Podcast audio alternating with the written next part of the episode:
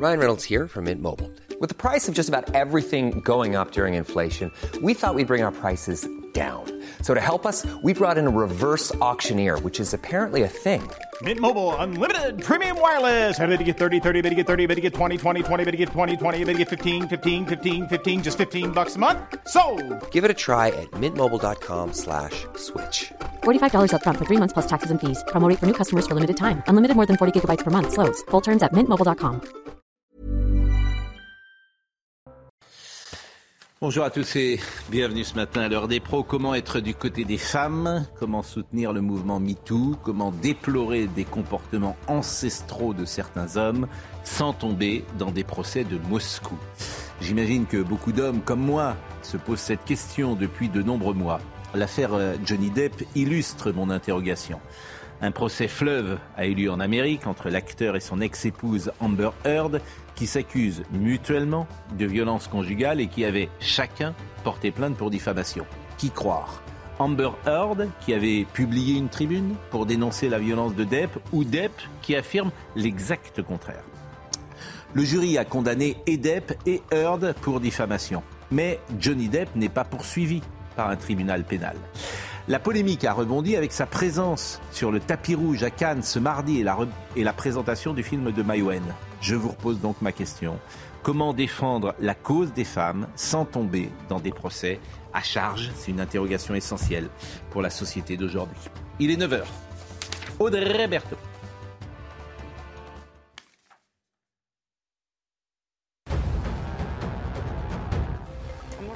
Bonjour à tous. Des affiches d'Emmanuel Macron grimées en Adolf Hitler. Une enquête a été ouverte pour euh, injure publique envers euh, le président et provocation à la rébellion. Euh, Les affiches, vous le voyez, reprennent l'image d'Emmanuel Macron caricaturé en Hitler avec une moustache et l'inscription 49.3 au-dessus. Des dizaines d'affiches ont été placées un peu partout dans Avignon. En Essonne, un adolescent de 17 ans a été poignardé mardi lors d'une rixe entre jeunes à Brunois. L'adolescent avait été transporté à l'hôpital avec euh, un pronostic vital engagé. Le maire de la commune est révolté contre euh, l'État et contre son inaction l'année dernière. Selon la préfecture, 17 alertes ont été euh, diffusées. Et puis c'est la fin d'une ère pour la première fois depuis 2005 et sa première victoire Roland Garros. Raphaël Nadal ne sera pas présent sur la terre battue parisienne, blessé à la hanche depuis janvier. L'Espagnol a officialisé son forfait hier. Une triste nouvelle pour le monde du tennis et une absence qui lui coûte très cher. Il perd des points au classement ATP. Il serait à la 130 135e place aujourd'hui du classement. Roland Garros sans Nadal et sans Federer. Une page est en train de se tourner, sans doute la plus belle page de l'histoire du, du tennis. Il reste Djokovic, mais regardez d'ailleurs la une de l'équipe ce matin. euh, une terre sans son roi. Fallait bien que ça s'arrête. Euh, ceux qui aiment le tennis le savent. On vient de vivre les dix dernières années, les 15 dernières années, la plus belle séquence du tennis de l'histoire du tennis, avec trois champions absolument hors normes. Djokovic, Nadal et Federer. Hélas, Sic Transit.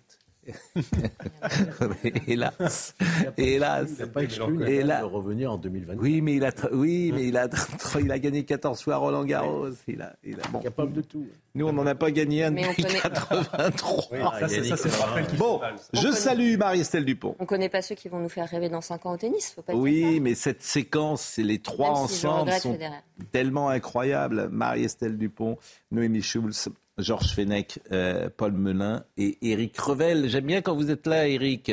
Si, monsieur Pro. On vous voit plus souvent chez Laurence Ferrari. Vous préférez Laurence Ferrari, je vois. Je vais où m'invite. Euh, oh, oh, je vais où Je vais où va le vent Bon, ceci dit, il y a eu des belles générations de tennis aussi, parce que vous vous souvenez de McEnroe, Borg, Bien de sûr. Connors. Vous voyez, Mais- c'était aussi des champions mais- absolument mais- hallucinants. hein. Bien sûr. Et on salue évidemment notre ami euh, Laurence Ferrari. Parmi toutes les infos euh, que nous avons euh, chaque jour, celle dont je vais vous parler est la plus, peut-être une des plus extravagantes de ces derniers mois. Vous le savez sans doute, un adolescent de 14 ans vivait chez lui, coupé du monde extérieur, à Rennes, depuis sa naissance. Il n'avait même pas été euh, déclaré euh, à Un l'État. établissement scolaire. Oui, mais Il même avait on- été déclaré à l'ambassade en arrivant sur le territoire. Euh, il est placé en garde à vue euh, depuis. Euh, sa mère a été placée en garde à vue lundi. sa mère a été mise en examen et placée sous contrôle judiciaire dans l'attente de son procès. Elle devra répondre des faits de soustraction par un parent à ses obligations légales parce qu'il n'était pas scolarisé. Je pense, j'espère en tout cas qu'on aura tout à l'heure cette mère en direct avec nous. Mais pour le moment, je voudrais qu'on voit le sujet d'Augustin Donadieu qui nous rappelle les faits. C'est ici, pour la première fois depuis sa naissance, que le garçon de 14 ans a interagi avec le monde extérieur. 14 années durant lesquelles cet enfant devenu adolescent n'aurait été qu'un fantôme dans la société, sans jamais éveiller le doute des institutions. Il y a là un manquement, euh, je dirais, d'autorité euh, administrative sans doute, puisque ça veut dire que l'enfant, je dirais, euh, est né dans un secret absolu, bon, et que personne ne s'est soucié de, de, la situation de cet enfant. Il y a tout un problème, je dirais, d'état civil qui est évidemment une question assez sidérante. 14 ans donc, sans identité officielle, mais également sans éducation ni soins, Aujourd'hui, l'adolescent présente un retard de développement intellectuel et s'exprime difficilement. Ce qui est sûr, c'est qu'un enfant qui a 25 kilos euh, à 14 ans a des carences, et des carences importantes, et que certainement ces carences ont entraîné sur le plan cérébral des absences de, de connexion neuronale. Et donc ça, c'est quelque chose de euh, voilà, qui, ne se remettra jamais complètement. Le jeune homme a été confié le 2 juillet dernier à l'aide sociale à l'enfance. Sa mère, de 48 ans, a été placée en garde à vue lundi et sera convoquée devant le tribunal correctionnel.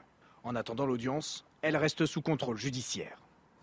Euh, Michael Chailloux a rencontré euh, cette mère de famille et il l'a écoutée et je vous propose précisément de, de l'entendre dans le sujet de Marine Sabourin. La justice lui a retiré son fils en juillet dernier. Selon le procureur, la naissance de ce dernier n'a jamais été déclarée. L'enfant de 14 ans n'était suivi par aucun médecin et n'allait pas à l'école. Coupé du monde extérieur, il était privé de soins et de nourriture. La mère réfute toutes ces accusations. Mon enfant et moi vivions une vie de famille euh, heureuse au quotidien depuis 14 ans. Euh, au sein de la société, du monde. L'adolescent présente un retard de développement intellectuel et s'exprime difficilement. Lorsqu'il a été pris en charge par l'aide sociale à l'enfance, il ne pesait que 25 kilos à 14 ans. Je vois pas pourquoi euh, critiquer euh, une taille ou un poids en particulier. Euh, nous ne sommes pas des, petites croix sur des, des, courbes de croissance, mais des êtres humains. Pour l'avocat de cette mère, c'est sa personnalité qui pose problème. Ce qui est reproché en réalité à ma cliente, c'est de ne pas être dans la norme. Et à partir du moment où on n'est pas dans la norme, on va être stigmatisé, des enquêtes vont se mettre en place. On va partir de rien pour arriver au bout de six mois, huit mois d'enquête, à des infractions pénales qui, je le pense, ne tiennent pas la route. La mère sera convoquée devant le tribunal correctionnel. En attendant l'audience, elle reste sous contrôle judiciaire. Avant de tenter la liaison en direct de Rennes avec précisément cette mère, et je l'espère qu'on aura en direct avec son avocat, Michael Chailloux a rencontré cette mère, elle était dans le sujet, je vous propose de l'écouter peut-être plus en longueur, où elle nous raconte précisément euh, la, la, situation, même si, et j'aurais des questions à lui poser, parce que je ne comprends pas où où et quand est né cet enfant. Quand on le sait, il a 14 ans, mais où est-ce qu'il est né? Il n'a pas été déclaré manifestement en France, il serait déclaré à l'étranger, dit-elle. Et euh, c'est ça qu'on a du mal à, comprendre. Mais écoutez euh, tout d'abord le témoignage de cette mère. Fils euh, est dans une situation très difficile et violente actuellement. Il souhaite depuis le début revenir à la maison. Moi aussi, je souhaite le récupérer. Voilà. Mais la justice vous accuse alors où l'on parle de mauvais traitement, madame Je ne vois pas lesquels. Au contraire, je suis une mère euh, très aimante. Euh, je, suis ravie de m'occuper de mon enfant euh, depuis le, début. donc je ne comprends pas.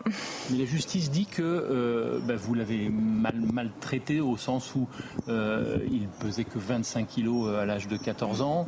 elle dit aussi qu'il avait des retards en termes de développement intellectuel et cognitif. Qu'est-ce que vous voulez répondre à ça? Que mon fils grandit d'une façon harmonieuse depuis le début, depuis sa naissance, euh, qu'il a toujours eu, évidemment, faut-il le dire, euh, à manger euh, à sa faim, que ce soit d'un point de vue quantitatif comme qualitatif. Marie-Estelle Dupont, que vous connaissez, qui est psychologue et qui a affaire aux enfants, regarde ça et écoute ça avec évidemment beaucoup d'intérêt. Je vais l'interroger dans une seconde. Mais un deuxième passage peut-être où elle parle de la scolarisation de son fils. Votre enfant, il, était heureux à vos côtés? Ah oui, vraiment. Vraiment, euh, chaque jour, je l'ai vu se réveiller euh, avec le sourire quelqu'un, je pense que tout le monde peut, toutes les personnes qui l'ont rencontré peuvent en témoigner, de très très vivant, très pétillant. Euh, en forme, euh, très ouvert au dialogue. Donc euh, oui, très bien. Et, lorsque vous parliez de, des facultés cognitives, il est justement connu pour avoir cette très bonne capacité de, dialogue. Est-ce qu'il était scolarisé, votre enfant? Parce qu'on a cru comprendre dans les éléments du, procureur que votre enfant n'était pas scolarisé. Euh, mon enfant a toujours eu de riches nourritures affectives euh, et, culturelles. J'ai toujours fait au mieux en mère dévouée et, heureuse de l'être depuis le début. Mais il était scolarisé ou pas? Je n'ai pas compris, pardon. Euh, ah, oui, oui, voilà. nous faisions l'instruction en famille. Voilà, et, on pourra échanger, je l'espère. En tout cas, ce qui est toujours intéressant, on va essayer de ne pas être dans le jugement, bien sûr, mais essayer de comprendre. Ah non, non, je ne vais pas essayer de ne pas être dans le jugement, non. Ah, non, il y a des droits de l'enfant. Il y a des droits de l'enfant, il y a une protection des mineurs. Donc qu'est-ce qui s'est passé pour qu'il ne soit pas identifié par les services sociaux? Euh, Il n'a pas été scolarisé, cet enfant il y a quelque chose qui est un petit peu étrange, c'est le rire euh, complètement dissocié de la maman à la fin quand on lui pose la question de la scolarité de son enfant. Euh, néanmoins, on, peut se poser la question d'un élément sectaire avec euh, une, une, personnalité perverse en fait qui aurait des croyances sectaires peut-être pour faire vivre l'enfant de manière complètement isolé.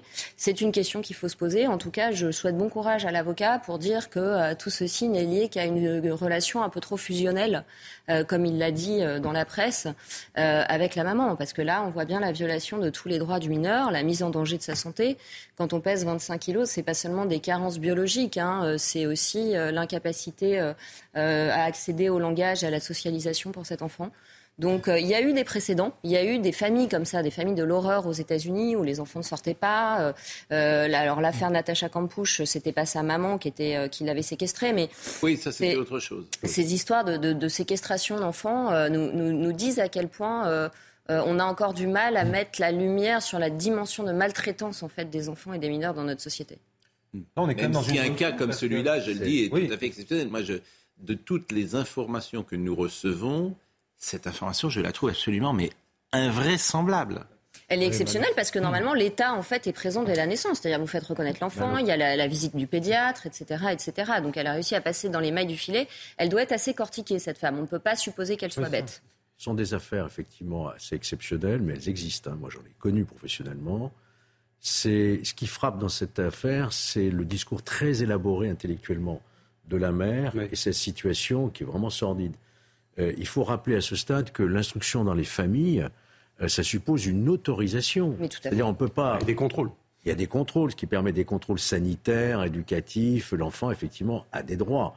Donc là, on est sur un registre vraiment pénal, hein. c'est-à-dire privation de soins, privation d'éducation, euh, séquestration, séquestration. et on voit ce type de choses, notamment dans les communautés sectaires. Tout à fait. C'est pour ça que je pose la question. Moi, il m'est arrivé de trouver des enfants, effectivement, non déclarés, même à l'état civil. Mmh. Alors, soyons prudents, je l'assure. Euh, soyons mmh. prudents parce que par non, mais définition. Il faut l'élément qu'elle est très non, ça existe, hein, ça existe. Oui, mais voilà, soyons prudents. Bien évidemment, je rappelle euh, que nous allons essayer de, de, de, de la joindre dans quelques instants. Pourquoi, pourquoi pas poser des questions, mais nous ne sommes pas non plus ni des juges, ni des procureurs, ni des juges d'instruction. Donc on, on, donnera la parole, bien sûr, à, cette, à cette dame pour lui poser quelques questions très factuelles. Oui, ce qui est particulier dans son témoignage, c'est que quand on entend les témoignages de personnes qui ont eu euh, ces faits de séquestration dans d'autres affaires qui ont été extrêmement sordides, où il y a eu parfois des choses terribles, des cas d'inceste, des mm. cas de violence physique, de sévices physiques, c'est plus euh, évident, entre guillemets, de détecter la maltraitance. Là, dans le discours de cette mère, bon, je rejoignais ce que vous disiez, Marie-Estelle, mais je serais peut-être plus, plus distant, plus prudent, parce qu'on ne sait pas du tout, et que le, cas me paraît plus difficile à examiner que dans des cas où il y aurait eu des violences extrêmement manifestes. Et ça va être aussi le témoignage de l'enfant vis-à-vis des enquêteurs pour essayer de détecter et de savoir précisément ce qu'ils vivaient au quotidien. Parce que là, le récit de la mère, c'est vrai qu'il est quand même un peu confus aussi. Oui, mais si je peux me permettre euh, quand même une nuance qu'on appelle maltraitance en psychologie, c'est comme le trauma, ça peut être des maltraitances en positif par des actes et ça peut mm. être des maltraitances et des traumas en négatif. Et le fait d'isoler un enfant, un être humain, un petit homme qui a mm. besoin de socialisation pour son développement, c'est une maltraitance. C'est comme une privation de médicaments dans un EHPAD. C'est pas une, maltraitance en positif, c'est une maltraitance par négligence et par absence ce qui est de quelque chose. Noémie ce que, ce que je saisis mal, c'est que c'est les urgences pédiatriques de Rennes qui avaient alerté la justice à propos de la situation de ce garçon en juillet 2022. Et l'enfant y avait été amené par sa mère à la suite d'un malaise, selon elle. Mais pourquoi on en parle simplement aujourd'hui? Ah bah, vous savez... Puisque cette affaire euh, date de, l'activité. Euh, il avait été placé, euh, l'adolescent avait été placé à l'aide sociale. L'affaire est connue médiatiquement aujourd'hui. Oui. Lui, depuis juillet, il a été pris. Exactement. D'ailleurs, c'est pas une affaire qui est nouvelle en soi, et c'est une affaire dont on a pris connaissance. C'est que c'est que c'est la mère, c'est le traitement judiciaire réservé à, la mère. Effectivement, elle a été placée en garde à vue. Et on reste prudent, bien sûr, mais on précise quand même qu'elle est mise en examen euh, pour soustraction par un parent à ses obligations légales compromettant la santé, la sécurité, la moralité ou l'éducation de son enfant, et privation de soins ou d'aliments compromettant la santé d'un mineur de 15 ans par ascendant ou personne mm. et autorité. La procureure de Rennes qui a précisé que ces peines, euh, pour ces faits, les peines encourues peuvent aller jusqu'à 7 ans de prison et 100 000 euros d'amende. Mm. Non, mais ce qui est frappant quand même, c'est que le fait de témoigner comme elle le fait, devant une caméra, ça veut mm. dire qu'elle est persuadée, elle, elle n'est pas dans le déni, elle est persuadée, elle, qu'elle a fait bien. Qu'elle a fait bien. Et donc le profil peut-être psychologique de cette dame, avec toute la prudence qu'il faut, qu'il faut avoir, Pascal. Mais mm. c'est intéressant parce que quand vous témoignez face à une caméra, ça veut dire que vous estimez que vous avez bien fait les choses. Il y a une dimension de défi. il n'y a pas de déni, il y a du défi. Marie-Estelle, euh, tous les... C'est une discussion, c'est drôle d'ailleurs, parce qu'on avait cette discussion euh, dans le bureau ce matin. Euh, personne ne pense faire le mal. Je ne pense pas qu'il y ait des parents qui euh, sont persuadés ou qui veulent même faire du mal à leurs enfants. Tous pensent qu'ils font bien. Tous. Il peut exister des très grands pervers, mais pour tout vous dire, je, n'y crois pas. Pour écouter euh, euh, les, comment dire, les témoignages des uns et des autres, les parents, souvent, ils, tout le monde d'ailleurs, pas que les parents, excluent bien souvent leurs responsabilités sur ce qui arrive dans leur famille, sur les difficultés qu'ils ont avec leurs enfants. Ils ont le sentiment d'avoir. et la mauvaise foi. Vous ne croyez pas à l'intention de nuire chez l'être humain, donc ah. vous ne croyez pas au sadisme je, crois qu'il est en tout cas euh, sans doute très rare finalement. Et je pense que les gens, ils sont parfois démunis. Et que quand j'entends des parents, par exemple, qui ont des difficultés avec leurs enfants, euh, ils disent mais j'ai fait tout ce, que. C'est un sujet trop long, je vous explique ma pratique clinique. Mais pour revenir à J'ai fait tout ce que je euh, c'est ça que j'entends. Il y a la dimension effectivement sociopathique de cette femme qui est dans le défi de la société. Moi, j'ai fait bien, sous-entendu, de quoi me parlez-vous Oui. Euh, mais moi, je pense beaucoup à l'enfant, parce que l'enfant n'a connu que sa mère pendant 14 ans. Donc, quoi qu'il arrive aujourd'hui, euh, il va être lourdement traumatisé. Non, parce que ça demanderait énormément de temps de Pascal, Pascal et je, voilà, ça, ça n'est pas, le, ça pas le lieu ici. Mais sur le plan clinique, je ne suis pas d'accord avec vous. Euh, et, l'enfant est en danger maintenant. il est arraché. L'enfant qui est arraché à cette fusion morbide d'un coup hmm. est lourdement en danger aujourd'hui. J'espère qu'il va être très très, très, bien pris en charge. Parce que quand on entend le, rapport euh, évidemment médical et l'absence de développement euh, intellectuel. Elle dit qu'à 25 kilos, il n'y a pas de problème. Bon, voilà. Donc elle est quand même aussi dans le déni parce qu'elle ne peut pas considérer qu'elle lui a apporté tout ce qu'il fallait comme nourriture corporelle et en même temps constater. C'est pour ça qu'on se pose la question de croyance mais cette mère, dans, ses, comment dire, dans sa complexité sans doute, et même dans quelque chose qu'on peut juger d'extrême, elle pense faire le bien pour son enfant. C'est ça que je veux vous dire. Et c'est au fond ça qui m'intéresse le plus. Bah, moi, c'est moi, c'est l'intérêt supérieur de l'enfant qui m'intéresse le plus. parce que l'enfer, non mais l'enfer est pavé de bonnes intentions, d'accord. Et, un père incestuel, il va dire, un père incestuel, il va dire à sa fille, personne ne peut comprendre notre amour.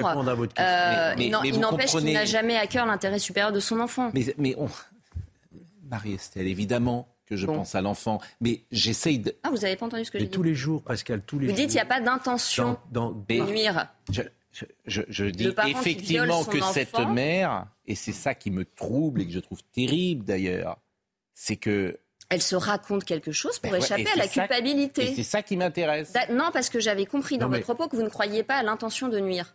Je pense qu'hélas, ou pas hélas d'ailleurs, que beaucoup de témoignages de, parents qui ont parfois été euh, dans leur éducation, euh, qui se sont trompés, ou même qui ont fait des grosses erreurs, n'ont pas eu ce sentiment. Je crois que vous faites un mélange qualitatif entre l'erreur qu'on commet tous. Alors vous savez, je ne sais pas. Non, je possible, crois. hein. J'ai dit je il faut crois. Rappeler, il faut Euh, rappeler, Georges. il faut rappeler que tous les jours, tous les jours, les juges des enfants dans tous les tribunaux de France, Ouais. il leur arrive de retirer la garde, l'autorité parentale, Oui, bien sûr. à des parents qui ont failli dans l'éducation et qui pourtant disent euh, non, tout se passait bien et qui sont placés dans des familles d'accueil, dans des établissements. C'est la protection judiciaire de la jeunesse, ça existe. Mais, et c'est pour ça qu'il faut avoir effectivement un regard, et la Marie-Estelle a raison, un regard sur ces situations, un regard avec le plus d'objectivité possible. Mais en fait, et la Marie-Estelle a aussi raison, comprendre l'âme humaine, ça serait sans doute trop long. De savoir ce qui. Vous n'avez jamais été dans un autre cerveau. Voilà. Qu'est-ce qu'il y a dans le cerveau de cette femme? Et vraiment, quand vous parlez de l'intention, il y a une grande différence entre un père ou une mère qui a une phrase qui part, une gifle qui part, euh, sans intention de nuire et sans intention d'humilier, de rabaisser, et qui va s'excuser des erreurs, on en fait tous, et un parent qui n'a pas à cœur l'intérêt supérieur de l'enfant et qui n'a pas à cœur de l'accompagner dans son développement.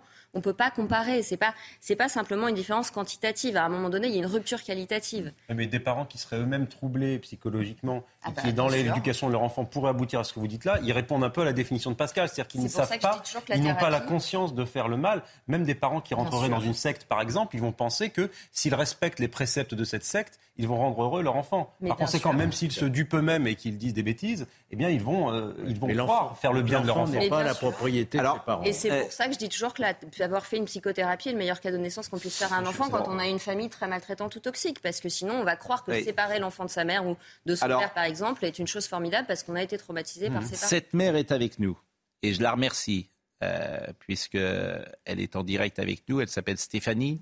Bonjour madame. Je crois que vous nous entendez. Bonjour. Et vous êtes également avec euh, Thomas euh, Koukézian, qui est euh, l'avocat. Euh, bonjour et merci d'être avec nous. Euh, nous avons des questions à, vous poser et, et je vais éviter évidemment d'être dans le jugement parce que ce qui nous intéresse, c'est de comprendre certaines choses et puis après, chacun pourra se faire son avis. Cet enfant, il est né où? Et il a été déclaré où Alors, cet enfant est né dans une maternité et il a été déclaré en ambassade de France. Mais il est né sur le territoire de France ou à l'extérieur de France Il est né à l'extérieur de France. Et vous ne pouvez pas dire où il est né Écoutez, mon enfant est encore mineur. euh, c'est déjà un peu compliqué de, de- de- d'étaler no- notre vie comme ça. On là pour ça à la base. Mm. Euh, je vais peut-être pas donner tous les éléments de, de sa vie comme ça. hein. Quand il sera majeur, il, il en fera le D'accord, je le comprends. Alors, pardonnez-moi ces questions un peu indiscrètes, mais euh, c'est aussi le jeu pour essayer de comprendre. Cet enfant, euh, il a un père avec qui vous vivez? J'ai été seule à le déclarer. Néanmoins, je l'élève avec euh, beaucoup d'autres personnes. Beaucoup d'autres personnes? C'est-à-dire, est-ce que, pardonnez-moi là aussi, je sais que mes questions sont indiscrètes et indélicates, et je, le dis, je ne suis ni juge ni procureur, mais est-ce que vous vivez avec un compagnon? Est-ce qu'il a, euh, je comprends qu'il ne vit pas avec euh, son père, que vous n'êtes peut-être pas avec son père, mais est-ce qu'il est euh, Est-ce que vous êtes euh, aujourd'hui avec un compagnon ou d'ailleurs euh, euh, avec une femme Je ne sais pas, mais est-ce que vous êtes en couple pour dire les choses très clairement? Oui. Alors, euh, non, je suis célibataire. Euh, Néanmoins, il peut y avoir euh, d'autres apports que, que ceux du, du couple aussi. Alors, est-ce qu'il a une famille? Est-ce que vous-même, vos parents euh, sont présents auprès de vous? Est-ce que cet enfant euh, a une, des grands-parents qui l'ont accompagné depuis les 14 premières années de, de- de- de sa jeunesse? Oui. Alors, nous sommes une famille. Nous sommes une famille monoparentale. Et je considère que l'humanité dans son ensemble est également une famille. Alors, j'en- j'entends, j'entends votre réponse. Alors, il y, a, il y a évidemment cette question qui est posée de la scolarité. Euh, cet enfant n'a pas été scolarisé, manifestement, euh, madame. Euh, oui, c'est vrai, mais ça n'empêche que euh, peut avoir euh, des échanges riches et variés, des apports culturels, scolaires, euh, d'autres manières. Mais là aussi, je sais combien ces questions sont, difficiles et indiscrètes, mais vous-même, vous avez une formation pédagogique, peut-être? on ne sait même pas d'ailleurs le travail qui est le vôtre. Est-ce que, est que vous pouvez nous renseigner là-dessus, Stéphanie? Oui, alors je suis artiste. Euh, j'ai également une formation en marketing et en communication. Et vous êtes donc salarié, vous avez des, euh, vous avez un emploi professionnel qui vous permet de, de, vivre euh, convenablement? Alors, j'ai été salariée et, euh, et je vis sur, sur mes réserves pour offrir à mon enfant un, maximum de, de, disponibilité, sachant qu'on n'a qu'une enfance sa vie. Je, je, vois, il y a une forme, et, je pense que les auditeurs et les téléspectateurs qui nous écoutent euh, il y a une forme de mystère euh, qui entoure cette affaire et, vos, réponses ne nous éclairent pas forcément beaucoup euh, là-dessus. Par exemple, les enquêteurs disent que votre fils passait ses journées cloîtrées dans sa chambre, sans lumière, avec peu de nourriture et sans interaction avec le monde extérieur. Est-ce une réalité? J'aimerais bien rencontrer la personne dont aimait ces propos euh, qui devraient euh, se convertir en scénariste de films de science-fiction alors, si, je peux me permettre. Je vous en prie, monsieur Koukézian. Je vous en prie. Vous êtes l'avocat euh, de Stéphanie. Voilà. Pour répondre à votre question, bon, j'ai lu depuis hier dans les médias un enfant de 14 ans enfermé chez sa mère, cloîtré chez sa mère, reclus également chez sa mère pendant 14 ans. Alors, ce qu'il faut savoir, c'est que euh, ma cliente, euh, déjà, n'a pas toujours habité à Rennes. Avant le confinement, elle habitait à Paris. Euh, c'est un enfant qui a une vie sociale. par exemple, le temps de la garde à vue, moi j'ai assisté ma cliente en garde à vue, donc c'était mardi dernier. Le temps de la garde à vue, j'ai un certain nombre de personnes qui m'ont appelé, des proches de ma cliente, des amis, voilà, qui étaient soucieux du devenir hein, de, leur ami et qu'ils m'ont aussi parlé de cet enfant. Donc, il y a des proches qui connaissent cet enfant, qui m'ont parlé de cet enfant. C'est un enfant qui, avant euh, juillet 2022, euh, avant son placement, euh, il allait très bien, il est mm. heureux, il est, c'est un garçon qui est intelligent. Donc voilà, mm. vous avez quand même des qui manifestement ne pesait à 14 ans que 25 kilos, ce qui, qui n'est pas un signe, disons-le, de bonne santé. Ah bah, j'ai entendu un petit peu tout et n'importe quoi. On nous dit 25 kilos, on nous dit 27 kilos, on nous dit 33 kilos. Hmm. Ce qui est important, c'est pas tant le poids d'un enfant, hein, c'est le rapport poids-taille. Ce qui est encore plus intéressant, c'est l'IMC. Hein. Ce sont hmm. des informations hmm. que vous n'avez pas. Donc, dire d'un enfant, il pèse 25 kilos, 27 kilos, ça ne veut pas dire grand-chose. En réalité, c'est que c'est un enfant qui est, euh, mince. Hein. Je pense qu'on peut le qualifier. Euh, Mais Monsieur Koukézian, cet enfant, vous le connaissez? Alors moi, personnellement, non, bien entendu. Ah, vous ne l'avez jamais vu? En photo. D'accord, oui. J'entends bien, mais vous n'avez jamais échangé avec lui. Alors, euh, Stéphanie, euh, qui est donc la mère de cet enfant, dont, je ne connais pas le prénom d'ailleurs, je ne sais pas si on l'a dit, si on peut le dire à l'antenne. Là aussi, euh, comme il est encore mineur, je préfère le protéger. D'accord. Mais cet enfant, par exemple, est-ce que, je vais vous poser une question très concrète, est-ce que chez vous, il y a eu des amis de votre enfant qui sont entrés dans votre maison un jour pour jouer avec lui. Oui, bien sûr, régulièrement. Donc ces enfants, ils pourraient témoigner, ils pourraient rapporter que euh, cet enfant jouait euh, comme tous les enfants jouent ensemble, comme parfois fêtent leurs anniversaires, comme euh, font parfois du sport ensemble. Tout ça a existé dans l'éducation de votre fils. Mais bien évidemment, au quotidien, oui. Bon, alors vous avez dit tout à l'heure qu'il n'était pas scolarisé, mais est-ce que par exemple il faisait du sport? Oui. Qu'est-ce qu'il faisait comme sport? Alors, ça dépend euh, des âges, évidemment, hein, mais euh, il a fait euh, ben, de l'escalade, de la trottinette, du vélo, de la natation, du surf, de la voile, de l'équitation. Et tout ça, il l'a fait en club parfois avec d'autres d'autres personnes. Par exemple, la voile, il était inscrit, pourquoi pas, dans un stage ou dans un club de voile, comme n'importe quel enfant. Oui, dans un club de voile, oui. Mmh. oui. Bon, Pardonnez-moi hein, de, poser ces, questions. Alors, on essaie, en fait, on essaye de comprendre. Euh, euh, Marie-Estelle Dupont, qui est psychologue tout à l'heure, euh, vous écoutait et elle, elle pouvait voir dans votre, dans ce que vous disiez comme l'ombre d'un discours sectaire. Ah je, suis désolée, j'aime beaucoup cette personne. En plus, je suis très surprise. Euh, oui, alors, qu'elle puisse me dire, s'il vous plaît, en, quoi? Parce que pas du tout, en fait. Hein, mais c'est pour, ça que j'ai dit l'ombre. C'est pour ça que je dis l'ombre d'un discours sectaire. Alors, je ne sais pas ah si Marie-Estelle veut, veut, veut, comment dire, précisément ou préciser sa pensée sur, sur cela. Non, mais on se pose la question de la scolarisation, notamment de cet enfant. Le droit à l'instruction euh, est un droit de l'enfant euh, fondamental et euh, l'instruction en famille nécessite que l'enfant ait été déclaré, que vous ayez jusqu'à une certaine date au moins averti le rectorat avec une lettre accusée réception. Et depuis la nouvelle loi sur le séparatisme, cela demande l'examen du dossier. Donc l'instruction en famille euh, dépend d'un cadre juridique qui est très clair. Euh, donc, euh, on se pose la question en tant que psychologue et notamment au sein de l'Union pour la protection et la défense des enfants et la santé des enfants de quid de la scolarisation, quid de la socialisation, quid d'une figure tierce, quid de ce confinement visiblement où il sortait assez peu. comment justifiez-vous que cette emprise et cette fusion maternelle soient ce qu'il y a de meilleur pour le développement de cet enfant? Alors là, franchement, euh, Marie-Estelle Dupont, je vous rends vos mots. Hein.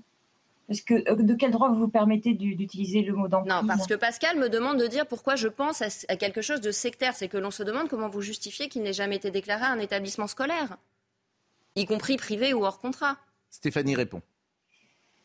Oui, mais là, aussi, je trouve que c'est encore très, très à charge et jugeant sans nous connaître. Euh, je ne sais pas comment vous pouvez vous permettre ça.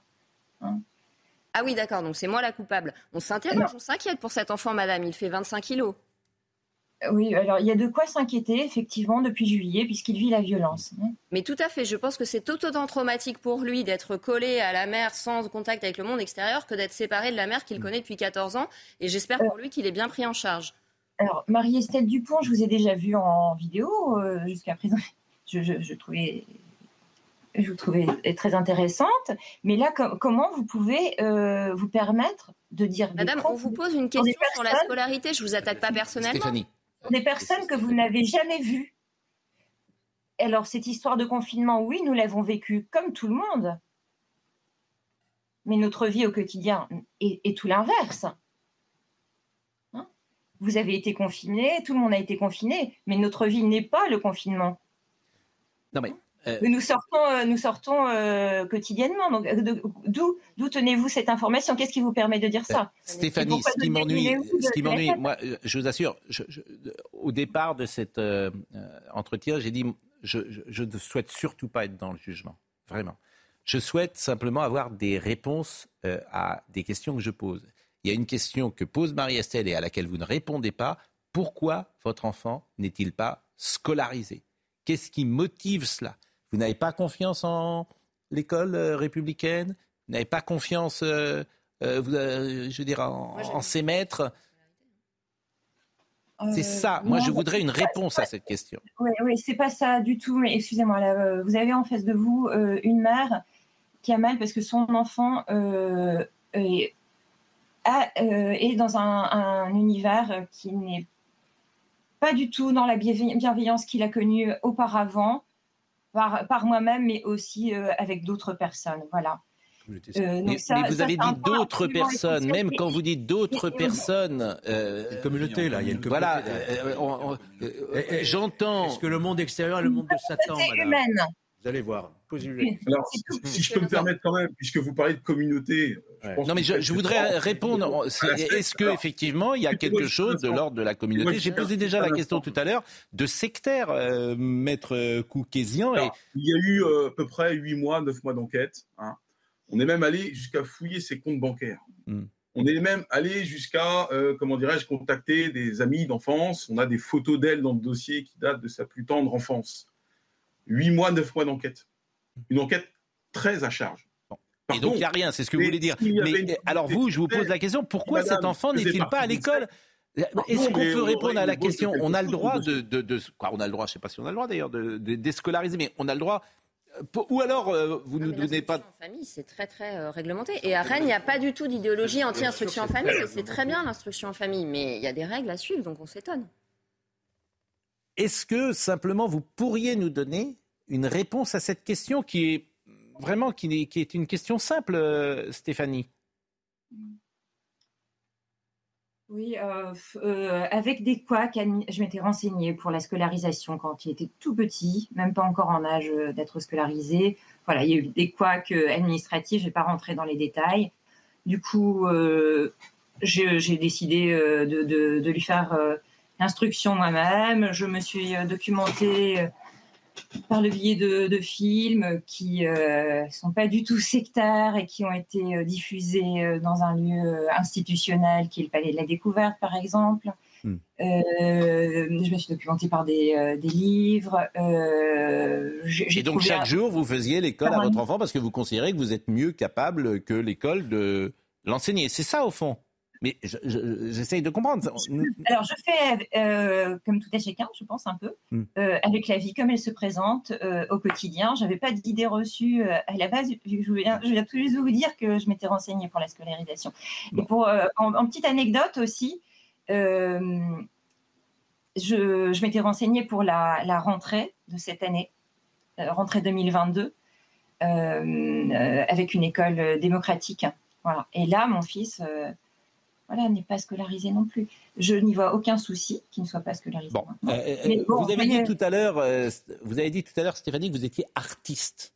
quand je vous ai posé la question, est-ce qu'on peut savoir dans quel domaine votre art s'exerce? Oui, principalement la peinture, hmm. mais aussi d'autres d'autres champs, la sculpture, des courts métrages. Et donc cet art, par exemple, il est visible, c'est-à-dire que vous avez peut-être exposé, vous avez peut-être vendu vos toiles, vous, on peut voir euh, le travail que vous produisez?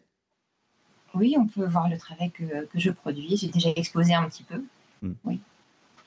Bon, bah, écoutez, euh, Georges Fenech avait une question un peu euh, rude à, poser. Je pense que je ne sais pas si elle convient de la poser, mais vous avez le sentiment, ce que vous avez dit plusieurs fois, ça me rappelle avait... trop ce que j'ai vécu lorsque je présidais la, mission interministérielle de vigilance mm. et de lutte contre les dérives sectaires. C'est tout, je le ressens comme ça, mais je n'ai pas d'éléments tangibles pour affirmer quoi que ce soit. Est-ce que vous avez une appartenance religieuse ou un courant? Est-ce que vous pouvez nous le dire ou est-ce que ça fait partie de vos secrets? Alors je suis pas du tout dans une secte et euh, franchement. Euh, pas la question que je vous ai posée. Est-ce que vous appartenez à un courant et, alors, euh, et, la liberté de penser, donc vous voyez, c'est pas du tout quelque chose qui peut me, me correspondre. Hmm. voilà, si vous ne répondez pas, c'est qu'il y a un problème, madame. Bon. Pardon? euh, euh, moi, ce que je vous propose, Stéphanie, d'abord, je vous remercie et je remercie également euh, Maître Koukézian. il ressort de cette interview un parfum de mystère et un parfum brumeux que je pense nous n'arriverons pas à éclaircir.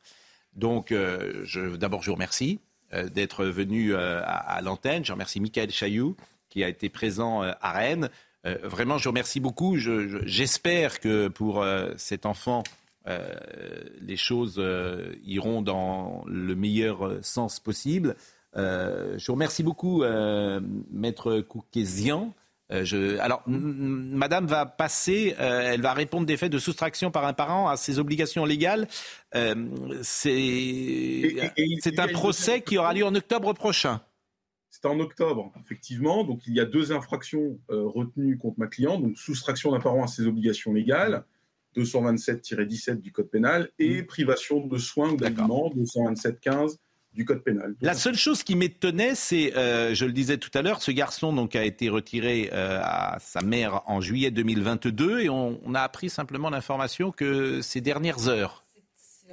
C'est la, partie judiciaire, encore une fois, il y a eu des mois d'enquête, sans doute, pour essayer de comprendre. Mais elle a été médiatisée, manifestement. Mais cette mère a été mise en garde à vue en début de semaine, et, donc c'est à ce moment-là, effectivement, que l'affaire euh, c'est pour ça. C'est pour ça, précisément, c'est ce que dit Noémie Schulz, imaginer, en tout cas. maître Koukézian Alors, pas vraiment en réalité, puisque ce dossier démarre, encore une fois, je le répète, en juillet 2022. Oui. Et en juillet 2022, lorsque euh, des médecins euh, ont alerté les services du parquet, euh, tout de suite, l'enfant a été placé et également ma cliente a fait l'objet d'une garde à vue.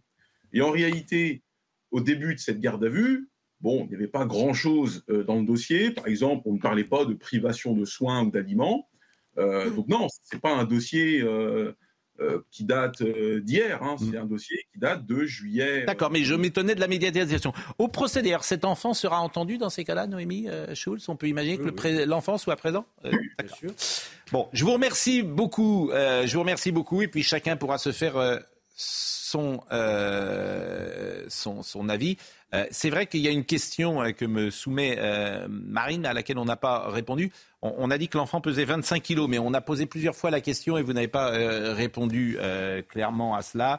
Et vous, en, tout cas, vous avez dit que le problème n'était pas forcément qu'il pèse 25, 26, 27 ou 28, mais de faire un rapport avec euh, la taille qu'il faisait. Cette question, nous, bien sûr, bien sûr. Bon, écoutez, je vous remercie. Je pense que de toute façon, que voulez-vous dire, Madame? Oui, j'entends en retard de croissance, ça c'est votre point de vue. Je, suis quand même aussi un petit peu choquée qu'on s'attaque à la, la physionomie d'une personne, vous voyez, euh, chacun a son poids, sa taille. Euh, mm. si on commence à prendre euh, tous les enfants qu'on trouve fins, en dessous de, la, petite croix standard de, la mm. courbe de, croissance. Voilà, 25 kilos à 14 ans, si, on est plus qu'en dessous de la taille standard. mais je, vous dis, je crois qu'on a, on, a fait. en fait, de, mettre autant le doigt sur, sur la, euh, des, critères, des, critères, physiques. Hein, hmm. encore une fois, chacun sa physionomie particulière. J'entends ce que vous dites, Madame, et je pense que tout le monde se sera fait euh, son avis. Et je vous dis, je pense qu'on on a fait le tour de ce que nous pouvions en tout cas dire ce matin. Et je vous remercie euh, grandement d'être intervenu sur notre antenne. merci, merci beaucoup. du coup, on a sauté euh, le rappel des titres de 9h30, mais je pense que c'était euh, difficile de couper cette interview.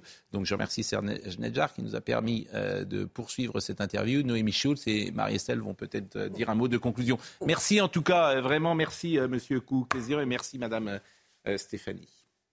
Non, juste dire que toutes ces zones d'ombre, elles seront normalement levées au moment du, procès et dire que cet enfant, il va être représenté et il sera défendu. Il aura un avocat mm. euh, qui, lors du procès, sera là pour défendre ses intérêts. A priori, un, un avocat du conseil départemental, puisque l'aide sociale à mm. l'enfance dépend mm. du conseil départemental, et donc il qui représentera les intérêts de, l'enfant. Bon. On change de sujet? Et puis les médecins euh, pédopsychiatres, experts vont faire euh, leur travail sur le développement de cet enfant. Donc ils vont le voir, nous on l'a pas vu. On a tout dit. On entendra les éducateurs, les personnes qui l'ont pris en charge. Ce qui m'intéresse, on en a parlé hier, je trouve que la je, je le disais tout à l'heure, euh, je pense que tous les hommes se posent cette question toute simple. Comment être du côté des femmes? Comment soutenir ce mouvement MeToo? Comment déplorer des comportements ancestraux de certains hommes?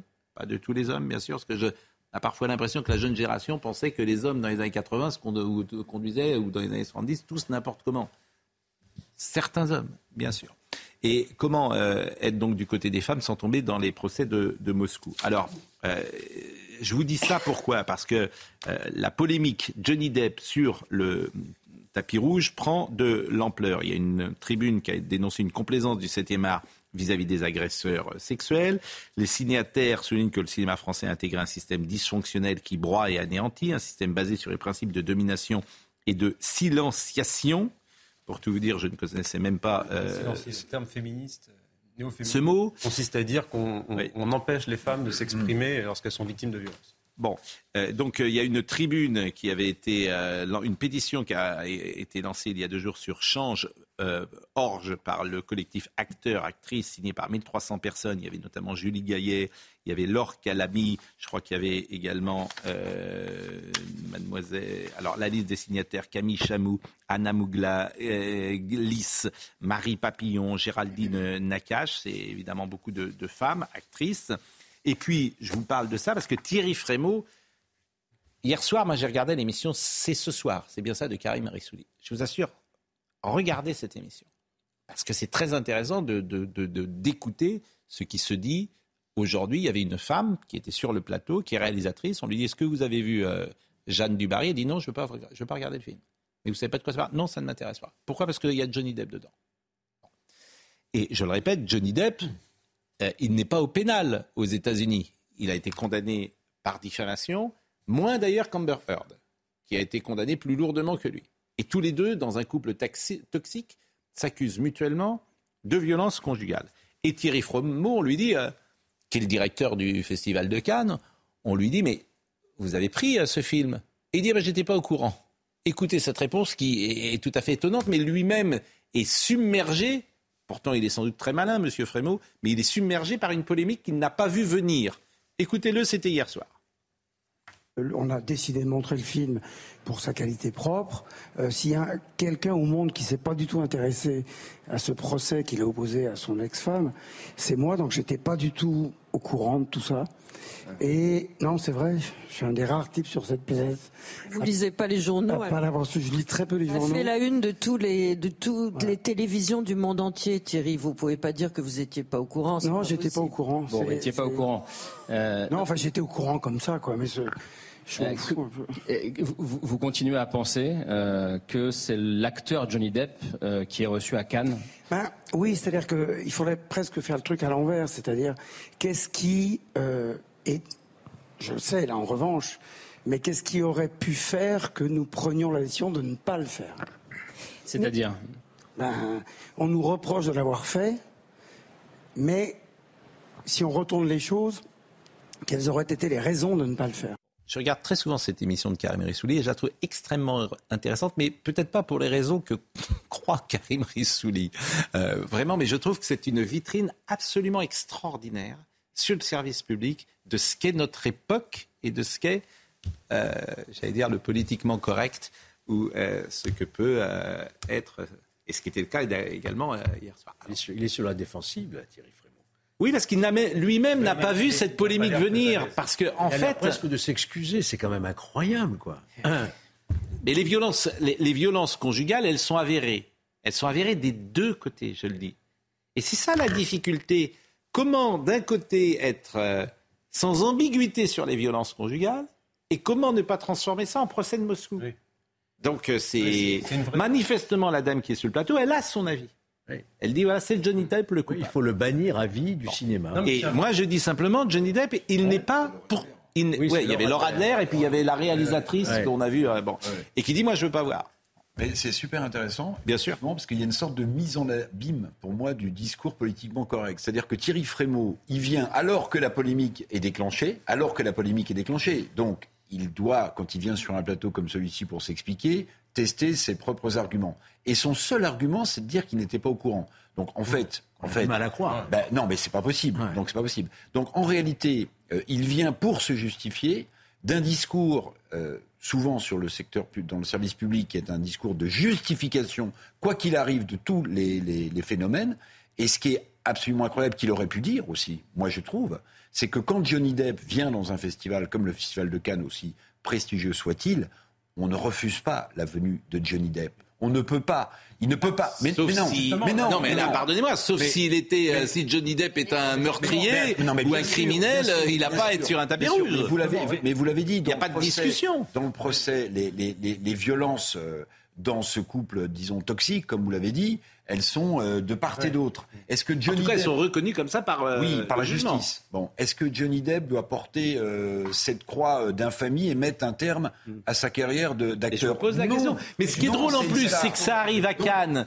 Lui-même, Thierry Frémaux, c'est pour ça que la Révolution dévore ses enfants. Lui-même, dans sa sélection, met beaucoup de femmes réalisatrices. C'est ce que j'appelle la mise en abîme du discours Exactement. correct. Lui-même, et, et, il est, et on lui reproche en face de dire mais vous êtes au, fond un odieux réactionnaire, euh, Monsieur Frémaux, alors que lui-même est le chantre et le Festival de Cannes est le chantre euh, de, euh, du politiquement correct. Non, mais y a, en termes de ce qui est intéressant tout de même dans cette en termes de, de film, ça soulève un grand questionnement philosophique ou du moins éthique ou moral, qui est de dire est-ce qu'on peut apprécier, c'est, vous savez, c'est cette vieille question de séparer l'œuvre et l'auteur, etc. Est-ce que finalement, dans le cinéma, au panthéon du cinéma, mm. qu'est le Festival de Cannes, un réalisateur qui aurait commis des actes, mm. même s'il n'a pas été condamné pour cela, des actes de violence sur sa conjointe, et même si la conjointe en a commis aussi, est-ce qu'il est légitime qu'on apprécie son film? Puisque là, c'est la question qui est posée à Thierry Frémaux. Est-ce qu'on peut apprécier? Ben, Ces mêmes néo-féministes, par exemple, ont apprécié le film Les Misérables de Lajli, alors même qu'il avait été, lui, condamné. Par conséquent, sur ce questionnement éthique et moral, la question c'est est-ce qu'une œuvre d'art, est-ce que le cinéma doit être jugé à l'aune de considérations éthiques ou morales Oui, mais je suis même pas tellement d'accord. Pardonnez-moi, je suis même à ce moment-là, on balance Céline, on, balance Françoise Sagan qui avait. Oui, mais Paul, je suis, Paul, je suis même pas d'accord avec vous parce que pour moi, c'est pas le débat là. Ça, ce débat, c'en est un, mais c'est pas celui-là. Là, c'est que.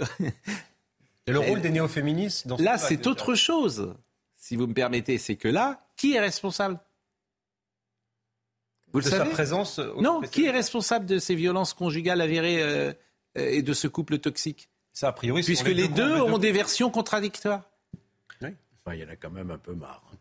Mais, mais, bon, les deux. Une année Polanski, une année. Georges, euh, oui, mais vous pouvez pas. Eh, chaque année, mais le chaque, cinéma chaque cas est différent. Aussi. Non, mais, c'est tout, tout à fait. Oui, mais tout à fait. Mais alors, de toute façon, hier, c'est pour ah. ça que l'émission d'hier soir que j'ai vue, c'était une œuvre d'art. Ben oui. C'est-à-dire qu'il y avait tout de notre société. C'est-à-dire que le cinéma n'existe plus, d'ailleurs, ce n'est plus que politique. Ben c'est ce qu'elle disait d'ailleurs, la réalisatrice. Elle dit voilà, euh, Johnny Depp, c'est politique. Tout est politique. Mais ce qui est très intéressant aussi, c'est le masochisme intellectuel de ceux qui portent l'étendard oui. de la bien-pensance. Oui. Et notamment M. Frémaux, qui vient en fait. Comme dans un procès au milieu, bien sûr. Il va se faire détruire et il vient quand même. Donc j'appelle ça une sorte de masochisme intellectuel, monsieur. Euh, Marie-Estelle Dupont, euh, on voit bien cette société oui, telle qu'elle évolue. L'intimité de leur couple, ce n'est pas notre domaine, on n'a pas, pas, vu ces personnes. Mais euh, si on dézoome un peu, ce qui est intéressant, c'est de voir que euh, je crois qu'à partir de MeToo, il se passe dans notre société ce qu'on appelle un retour du refoulé, c'est-à-dire que la question des violences conjugales, la question des violences sexistes apparaît, et c'est très bien qu'elle apparaisse et qu'on en parle. Et il est évident que c'est inexcusable qu'il y ait des violences conjugales, que ce soit d'un homme sur une femme ou d'une femme sur un homme. Mais au début du retour du refoulé, il se passe souvent des mécanismes régressifs, psychiques très primaires de clivage avec un bon objet et un mauvais objet.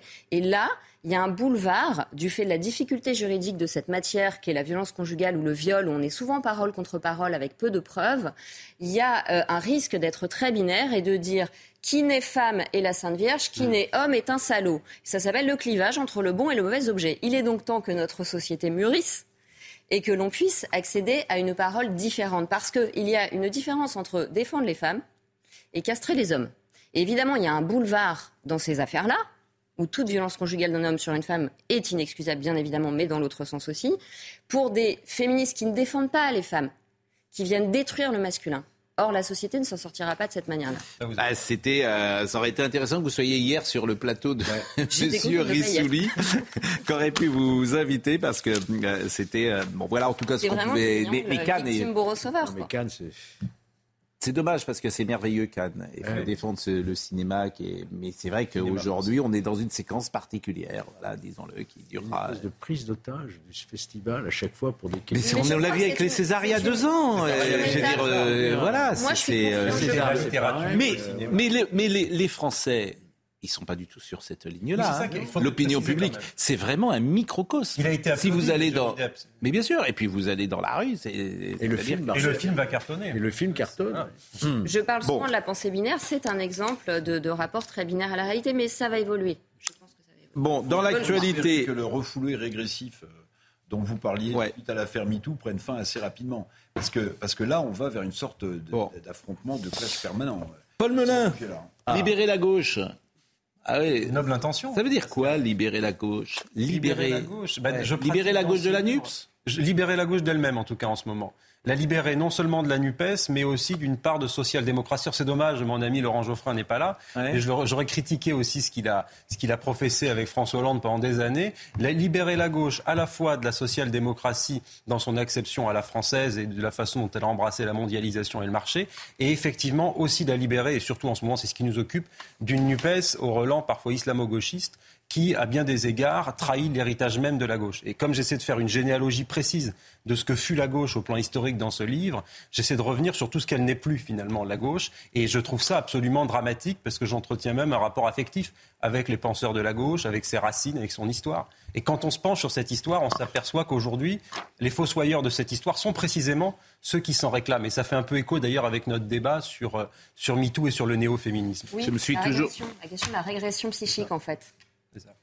Je me suis toujours demandé s'il n'y avait pas chez Mitterrand davantage de patriotisme et de culture classique que de socialisme. C'est assez drôle, même si euh, la séquence 80 et 83 prouve euh, sans doute euh, le, contraire. Vous avez raison. Bon, mais je parlais plutôt de son aspect, voyez, culturel. C'était un homme qui était pétri de culture, etc. Mais il n'a pas la culture classique d'un homme authentiquement de gauche. Mais, mais, mais, mais parce qu'il ne l'était pas. D'ailleurs, il, le dit très bien.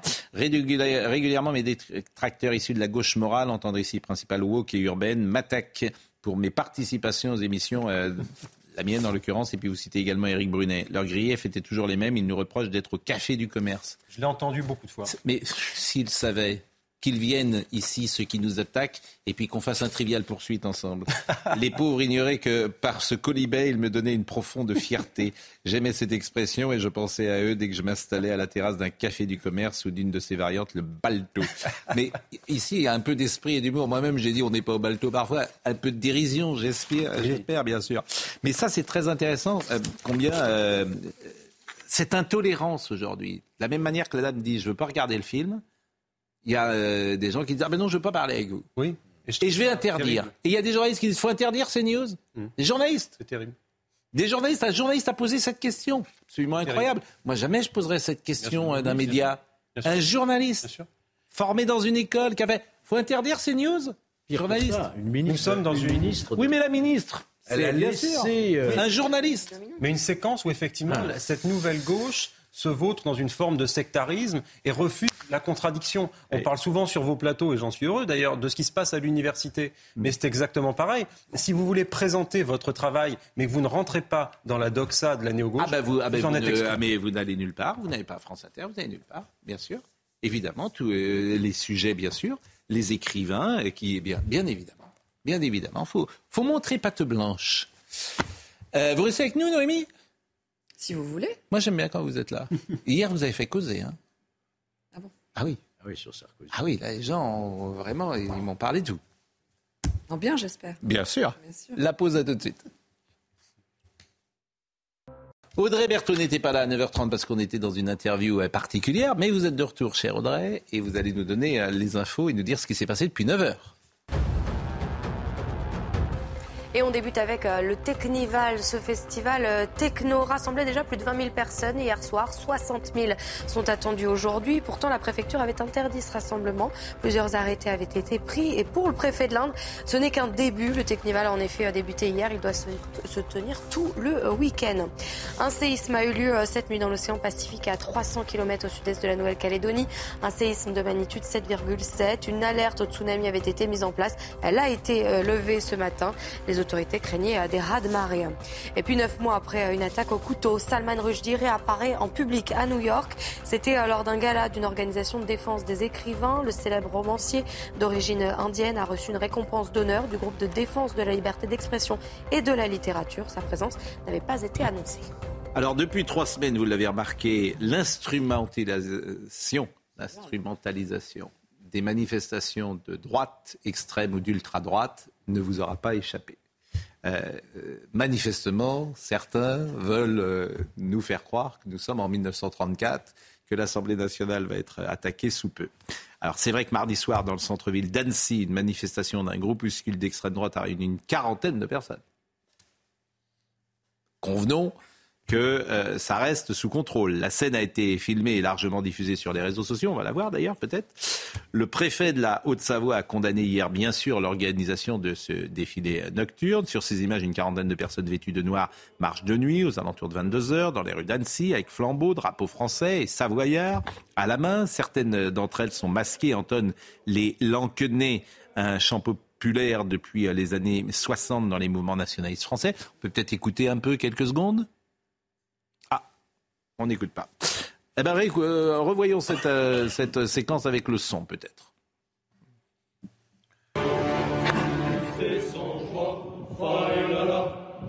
Toulera demain devant notre foi, et nos marches guerrières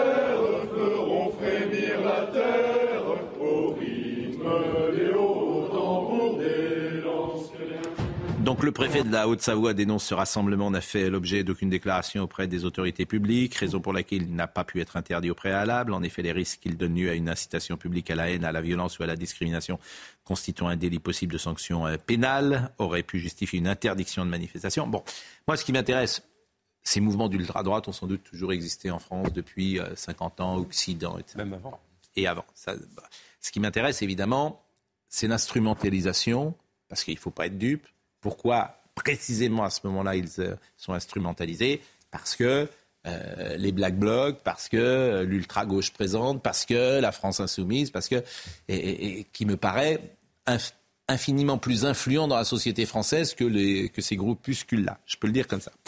Et Marion Maréchal a été interrogée ce matin là-dessus. Elle était chez nos confrères de BFM. Je vous propose de l'écouter. Après, je vous donne la parole sur ces sujets.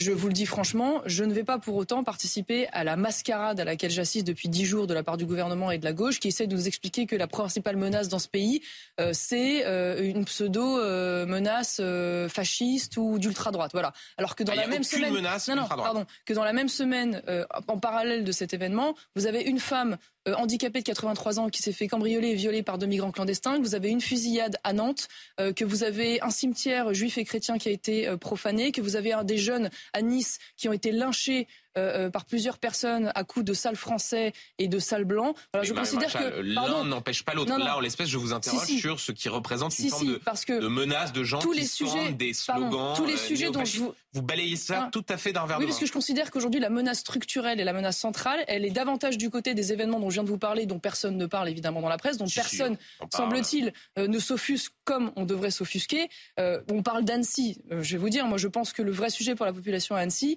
ce sont les 183 000 crimes et délits qu'il y a eu euh, en 2022 dans cette ville. Il y a eu plus 17% d'augmentation de mm. coûts et blessures euh, sur un an, plus 16% d'augmentation de l'insécurité en général. Je n'ai pas l'impression d'avoir vu une telle mobilisation, y compris d'ailleurs de la vie politique locale, face à ces victimes et face à ces phénomènes. Donc j'ai le sentiment quand même, je vous le dis sincèrement, qu'on fait euh, de, de, de, de, 40 euh, mythos débiles, euh, le grand phénomène, le grand, la grande menace sur nos sociétés. Je vous le dis franchement, moi je participerai pas à cette mascarade. Je suis fasciné combien l'espace journalistique aujourd'hui est saturé de petits soldats de la bien-pensance. Je, je, crois n'avoir jamais vu ça dans l'espace journalistique et médiatique. Je suis, et je ne cite personne, bien évidemment. Pascal, des, des, me mets dans cette catégorie des assez vieux journalistes politiques. Je me souviens quand vous veniez au grand jury RTL, vous vous souvenez euh, J'avais l'honneur de, dans lequel j'étais présent. Bon, la vous classe politique. dire la période où vous m'avez pas recruté quand vous Non, non, non, bah non, j'étais pas, non, j'étais pas, patron, pas patron d'RTL. Non, non, non, non, mais cette période. je ferme la parenthèse. Ce que je veux dire, c'est qu'on a une certaine expérience. n'a pas fait Serge Nedjar, lui. lui, il a cru en moi, monsieur. Oui, mais je vais... Lui, il a cru en moi, ça, ça va peser, mon cher hein Pascal. Vous, en souvent, les gens, il est, je sais qu'il est traumatisé. Je sais qu'il est traumatisé. Je sais qu'il est traumatisé. Il m'a pas dit, vous êtes un journaliste de foot. Mais je suis là, je suis là. Je suis là. Je suis là. Bon. Il ne faut jamais quitter ces news. Je mets ça entre parenthèses, et juste pour vous dire que on a l'habitude du discours. Je vous pardonne. Moi aussi, je vous pardonne. Le discours politique, on le connaît. Ce que je veux dire, c'est que factuellement, quand même, ce groupe de ce groupuscule là d'extrême droite qui, qui défile. Bon, c'est plutôt calme, c'est plutôt pas violent. Oui. Moi, ce que je vais vous dire, j'ai une, une, explication. Non, mais j'ai une pas explication. très rassurant quand même. Si non, mais bien sûr, mais bien sûr. Ah oui, mais vous dites bien sûr. mais ceux qui cassent, Pascal Pro, ceux qui cassent, c'est d'autres personnes masquées dans les qui empêchent les syndicats de revendiquer calmement. non, ce que je veux vous dire, c'est que je me pose la question suivante. Pas très clair. Je me pose la question suivante. Vous êtes un peu déstabilisé. Je me... oh, pas du tout. Euh, avec moi, c'est c'est fini ça. Je vois que vous avez du mal quand même. C'est fini. Hein. C'est fini. Vous portez une culpabilité ou pas? Non, tout va bien. Mais vous voulez qu'on s'explique? On l'a déjà fait. Continuez, continuez. Ce que je veux vous dire, c'est que moi, je, je, je, regarde quand même le bilan du ministre de l'Intérieur. Alors, euh, vous vous souvenez du, du, de la finale de la Champions League, bon, les fameux Anglais. Non, restons là-dessus. Non, mais je vais vous dire, je vais vous dire, je vais vous dire. Pourquoi? Parce qu'en réalité, si vous regardez le bilan de Gérald Darmanin, il est, il est comme pas très Oui, mais c'est pas le sujet. Mais si, c'est le sujet. Parce que quand vous donnez ça en pâture publiquement, que la France serait menacée par des croix de feu qui vont entourer euh, l'Assemblée nationale, ben vous oubliez de parler de l'essentiel, c'est-à-dire la sécurité des Français, de l'Ocean Viking, de l'imam qui n'a pas été expulsé de France, etc. etc. On, peut, on peut, sans considérer que ces personnes-là représentent une menace imminente pour euh, l'ordre, pour nos institutions, comme ça peut être le cas jadis en Italie il y a fort longtemps, etc. Et dans le même temps, avoir une condamnation ferme et sans aucune concession vis-à-vis de ceux qui auraient des slogans euh, néofascistes ou ultranationalistes dans nos rues. Et je pense que c'est pas vous que je mets en cause, c'est Marion Maréchal. Je pense qu'elle aurait mieux fait directement dans l'entretien, dans l'extrait que vous avez passé, de dire moi, je n'ai rien à voir avec ces gens-là, je m'en désolidarise, ce sont des gens dangereux, elle le dit, ce sont des gens des gens dangereux. Et tous ces slogans néofascistes sont inadmissibles. Écoutez, ça fait 50 ans, ça fait 50 ans, quoi, ça, fait, en tout cas à Marine Le Pen ou, à Mario Maréchal qu'on lui fait le procès. Enfin, vous vous doutez bien que ça, je ne veux pas dire que ça n'a pas de sens. Et c'est pour ça que je parle de soldats de la bien-pensance qui sont en place sur ces sujets-là. Parce que vous ne n'interrogez pas Marion Maréchal comme vous interviewez Jean-Luc Mélenchon. C'est ça que je trouve invraisemblable. Je, je, redis ce que j'ai dit hier soir. Antoine Léaumont, c'est bien ça, a été reçu en majesté dans l'émission quotidienne de M. Yann Barthez. Il a expliqué que Robespierre, Antoine oui. était le nec plus, était le nec plus ultra de la société en France. les crimes de Robespierre. Je sais que Yann Barthez ne sait pas qui est Robespierre. Je sais, à son oreillette, M. Bon lui a pas dit qui il était, il n'avait pas sa fiche. Mais il aurait pu quand même mettre en perspective qui est Robespierre C'est ça que je veux dire. dire ça. Mais c'est ça, quelqu'un pour le contredire. Mais c'est ça que je veux dire. Les Robespierristes ont pris le pouvoir à la France insoumise et c'est scandaleux. C'est ça que je veux dire. Donc on n'interroge pas. Alors si vous interrogez Marine Le Pen ou, euh, Marion Maréchal, ils sont tous là autour de la table, prêts à dégainer, etc. Et quand ils interviewent euh, Jean-Luc Mélenchon, je vous en prie, on peut vous comprendre, c'est formidable, c'est merveilleux. Oui, vous avez raison, monsieur. Bon. Donc voilà, personne n'est dupe. Personne n'est dupe. Mais encore faut-il peut-être le dire. Alors, en revanche, euh, hier, le parquet d'Avignon a ouvert une enquête contre X pour injure à l'égard du président et pour provocation à la rébellion. Après l'affichage de portraits d'Emmanuel Macron caricaturé en Hitler à Avignon, la mairie demande à l'afficheur Clear Chanel de retirer euh, les euh, affiches. Est-ce que nous avons d'ailleurs un sujet sur ce dossier? Eh bien oui, Marine Sabourin, regardez le sujet. Elles sont apparues à Avignon hier sur les principaux axes de la ville. Ces affiches montrent l'image du président Emmanuel Macron caricaturé en Hitler, avec l'inscription 49.3 en guise de moustache. Un hashtag Agir ou subir y figure également, avec une mention Ceci est une illustration satirique. De nombreux élus ont aussitôt condamné ces affiches, à commencer par la maire socialiste d'Avignon.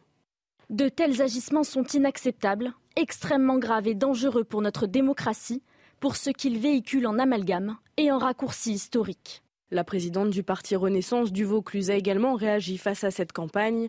Elle dénonce un appel à la violence. Ça a été très choquant dans la mesure où euh, le personnage qui, euh, euh, à qui a été assimilé le président de la République, on le connaît tous, on sait absolument ce qu'il représente.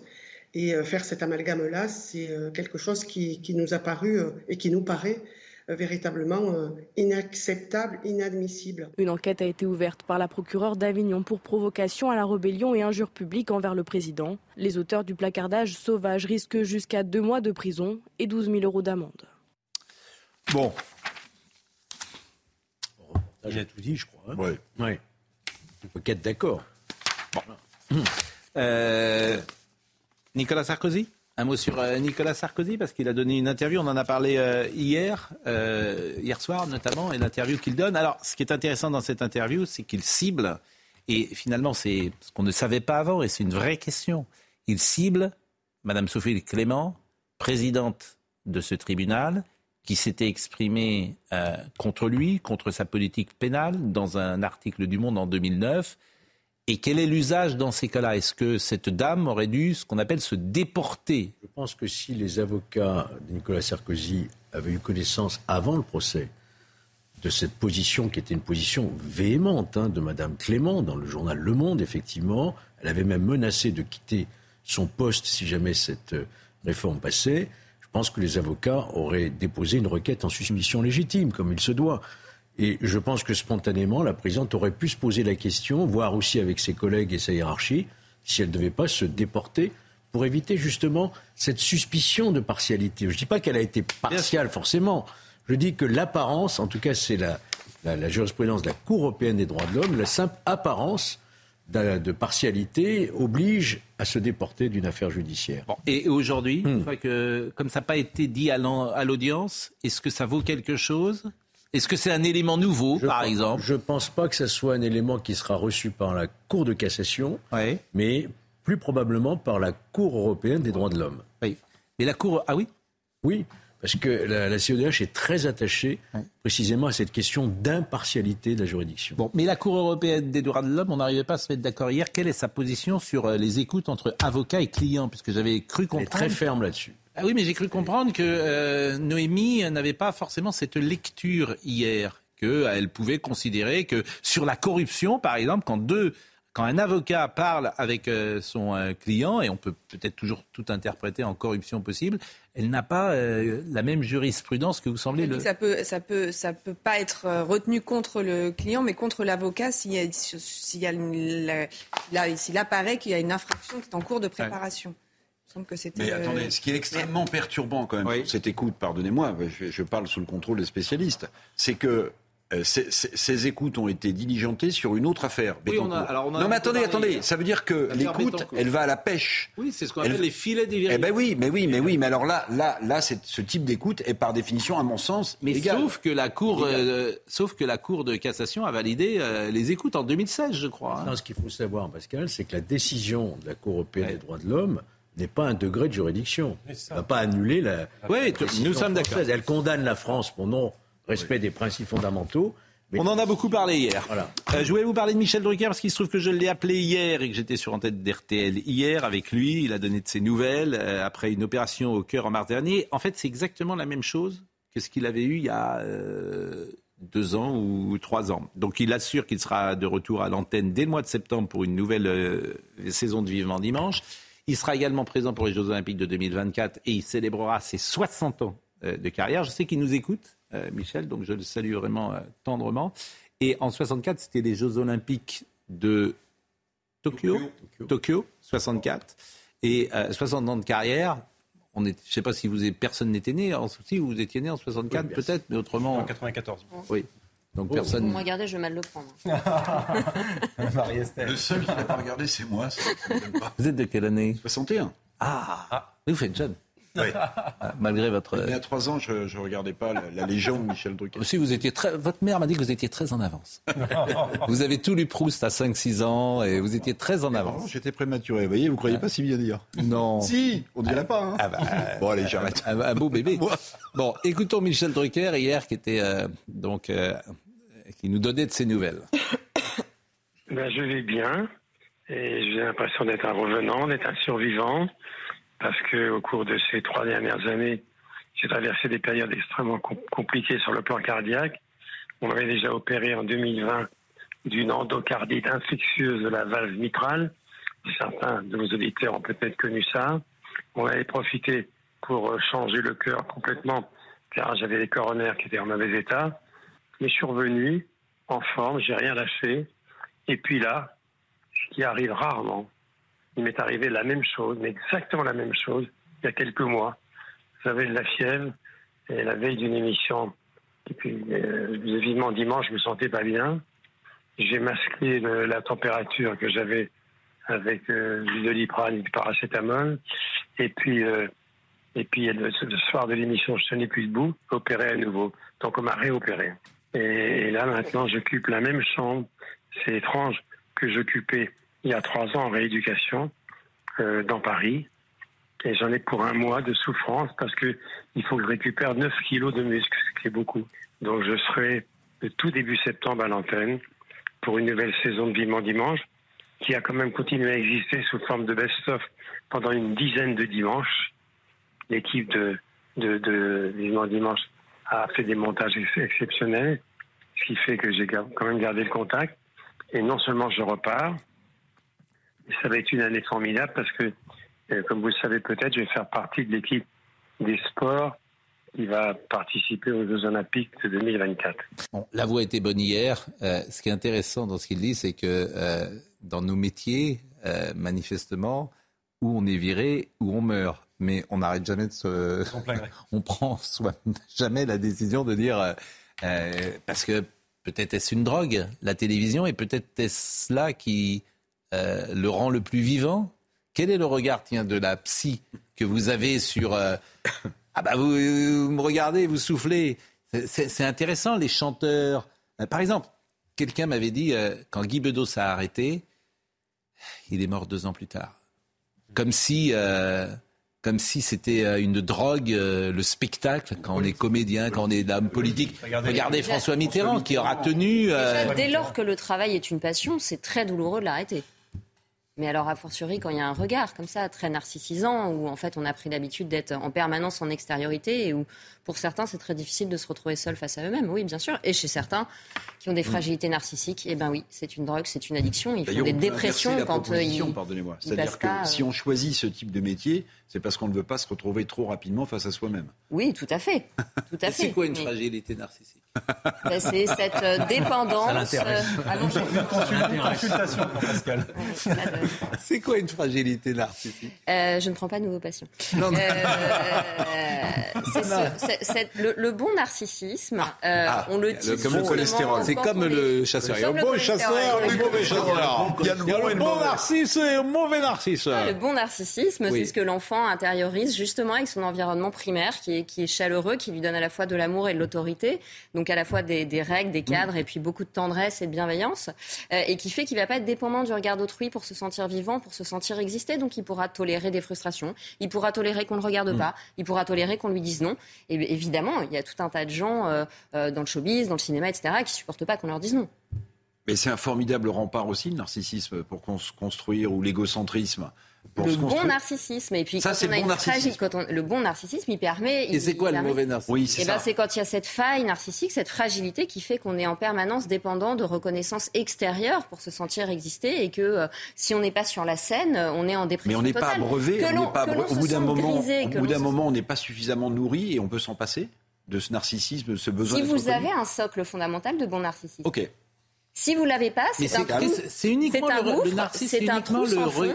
Et alors parfois, certaines personnes de ce gouffre, de ce trou sans fond, peuvent sortir des réalisations extraordinaires. Moi, mes patients qui sont sportifs de haut niveau, c'est parce qu'il a manqué parfois ce narcissisme fondamental, ce regard euh, d'un père, qui vont aller décrocher des trophées incroyables. Mais derrière, il y a une, estime de soi qui est fragile et en cas bah, d'échec, il le vit très très euh, mal. Arsène Wenger l'autre jour à la finale de la Coupe de France, Nantes-Toulouse. On avait une petite conversation. C'est toujours merveilleux d'entendre euh, Arsène Wenger parce qu'il sait tout de l'âme humaine parce qu'il a été dans un vestiaire et il connaît les hommes. Il m'a dit la plupart de mes grands joueurs, tous, tous ceux que j'ai eus depuis, euh, ont eu une blessure d'enfance. Et cette blessure d'enfance, ils l'ont sublimée pour en faire euh, le grand joueur qui... C'est souvent le cas d'ailleurs quand vous regardez mais tout le monde n'a pas biographie des personnalités qui ont fait des choses. Oui, mais tout le monde n'a pas de blessure d'enfance. Il, y a des enfants, il y a, les, leurs parents les aimaient bien et ils ont pas de soucis. J'ai eu des belles histoires comme ça avec des sportifs de haut niveau et notamment un sportif de haut niveau qui n'avait qui n'avait pas été reconnu à la naissance et qui a eu euh, des, des, réalisations formidables euh, tant que son père adoptif était vivant et, dès que son père adoptif est décédé, il s'est effondré complètement en fait. Et la thérapie lui a permis de s'autoriser à nouveau à gagner des médailles pour lui et pas forcément pour quelqu'un d'autre. Donc, euh, le, mais quand vous parliez du regard extérieur sur scène, euh, tout le monde a besoin d'un regard, mais parfois ça peut être son. Bien sûr. Euh, je crois que c'est Kundera dans un livre qui dit qu'il y a quatre regards possibles dans la vie. Le regard. Alors, je vais essayer de retrouver le regard de gens qu'on connaît, mhm. du premier cercle. Nous sommes d'accord. Et c'est des gens qui ont plein d'amis. Le regard de gens qu'on ne connaît pas et c'est les artistes. Dans ces cas-là, euh, ils sont le regard, ils sont sur scène, ils ont des regards, ne les connaît pas. Des regards d'une seule personne, mhm. donc c'est votre amour, etc. Je crois que c'est non. Et le dernier regard, c'est le regard d'une personne qui n'est pas là. Donc ça peut être Dieu, ça peut être votre père parce qu'il est mort. Et je crois que c'est dans l'insoutenable légèreté de l'être qu'il dit ces quatre regards possibles. Et effectivement, ceux qui vivent sous le regard de gens qui ne connaissent pas, et je pense aux chanteurs, aux artistes, c'est étonnant. Hmm. C'est étonnant de se nourrir d'un regard de gens que tu ne connais pas. Il faut qu'ils soient suffisamment solides intérieurement pour supporter d'avoir des moments où ils repassent dans l'ombre. C'est tout l'enjeu pour eux. D'ailleurs, il y a des acteurs qui disent qu'entre deux rôles, ils ne savent pas qui ils sont. Ah ils ne se sentent pas vivants. Eh et, d'ailleurs, Pascal, la grande détresse de, des stars qui sont sur scène et qui sortent de scène le soir, qui se retrouvent seuls, souvent ça conduit à des, à des comportements, euh, voire suicidaires. Hein, chez, il y en a eu des suicides. Et il y en a eu. il y en a eu. Bon, euh, alors par exemple, on va parler de Nadal dans, dans une euh, seconde. On va appeler Jacques Vendroux parce qu'il est déjà 10h22. Mais Nadal, ça va être intéressant. Par exemple, les sportifs, ce qu'on appelle la petite mort pour eux. Je vous assure, c'est pas rien. Tu sais que le climax de ta vie est passé. Quand tu es Nadal, quand tu es Michel Platini, quand tu es... Bon. Alors, Danse aux étoiles. Oui, bon, ça, ça doit être euh, de, repartir vers une autre vie. C'est curieux quand même. C'est un rapport à la finitude, oui, mais c'est aussi, t'es jeune. Et t'arrêtes. Et après, on voit parfois ces sportifs qui boivent, qui font n'importe quoi. C'est encore plus quand on est jeune. Et alors, c'est pour ça que certains, d'ailleurs, sont entraîneurs, les entraîneurs de foot. Yannick Noah a réussi sa reconversion. Oui, mais, mais, mais, comment Vous vous rendez compte le talent de Noah Il s'est réinventé chanteur. Donc ça existe aussi. Bien sûr. La presse. Il a ah oui, mais je peux rebondir. Mais oui, mais c'est pas facile. Mais c'est tout l'enjeu de cette transition où souvent il y a des polytoxicomanies. Moi, après ma carrière de haut niveau en football, j'ai eu beaucoup de mal à. Heureusement qu'il y avait Serge Nadjar pour vous faire confiance. Après ma carrière de, de, de, de, de joueur de, de, de de, de, promotion d'honneur, de promotion d'honneur, ça n'a pas été facile, mais il a fallu se reconstruire, monsieur. Oui, mais vous arrivé un petit peu quand même. C'était difficile, croyez-moi, parce que je marquais des buts tous les dimanches. C'est du narcissisme. Jacques Vendroux, qui était au Cameroun ces dernières heures. Je ne sais pas si on peut voir d'ailleurs avant le générique, est-ce que euh, notre ami Marine a retrouvé des images de Jacques Il était avec Yannick Noah au Cameroun. Euh, il est resté plusieurs jours euh, avec lui. Alors là, c'est José Touré, là, c'est pas du tout Yannick Noah. Mais euh, il était donc euh, au village Noah. Noah qui est notre idole à tous, notre icône définitive, qui a gagné euh, le 5 juin 1983, il y a 40 ans. le Roland Garros face à Mats Wilander. Donc voyez ces images. Et là, Jacques, comme vous le savez, je sais jamais où il est, moi, le vendredi. générique, chanson, Jacques Vendroux.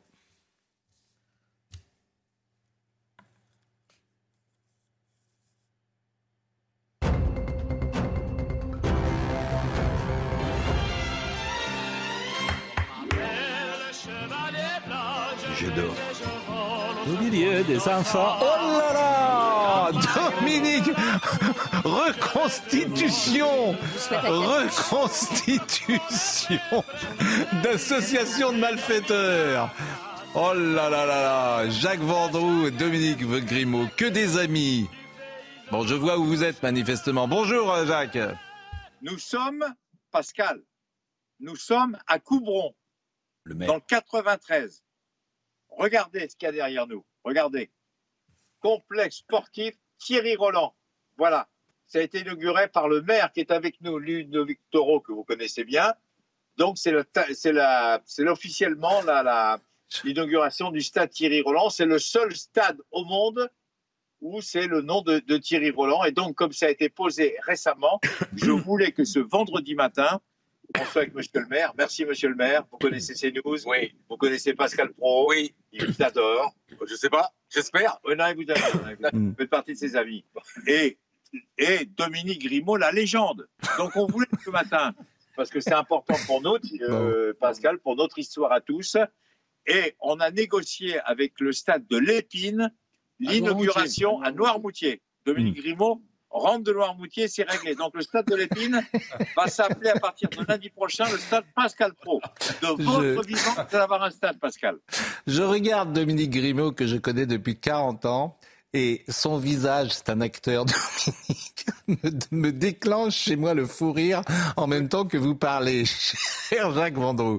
Parce que vous allez d'abord aborder euh, cette grande tournée euh, des cimetières que vous allez faire cet été je le sais, à, la recherche des présidents euh, du football qui sont décédés. Euh, l'année dernière, vous étiez avec Marcel Leclerc, donc je sais que cette année, vous serez sans doute sur une tombe euh, des, grands présidents français. Pascal, ce qui est important, c'est le devoir de mémoire. Hmm. Voilà. Vous avez parlé tout à l'heure de Yannick Noah. Yannick Noah, hmm. il a mêlé à sa vie l'affect tout le temps. Et c'est pour ça qu'il a réussi.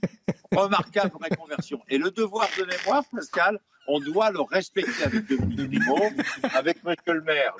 Donc maintenant, il y a le stade Thierry Roland, c'est officiel, c'est à Couvron. C'est en 93. Jacques, je vais, vous, je vais vous confier quelque chose. Dominique, à chaque fois que vous dites le mot affect, il, il, le note, il met un petit bâton.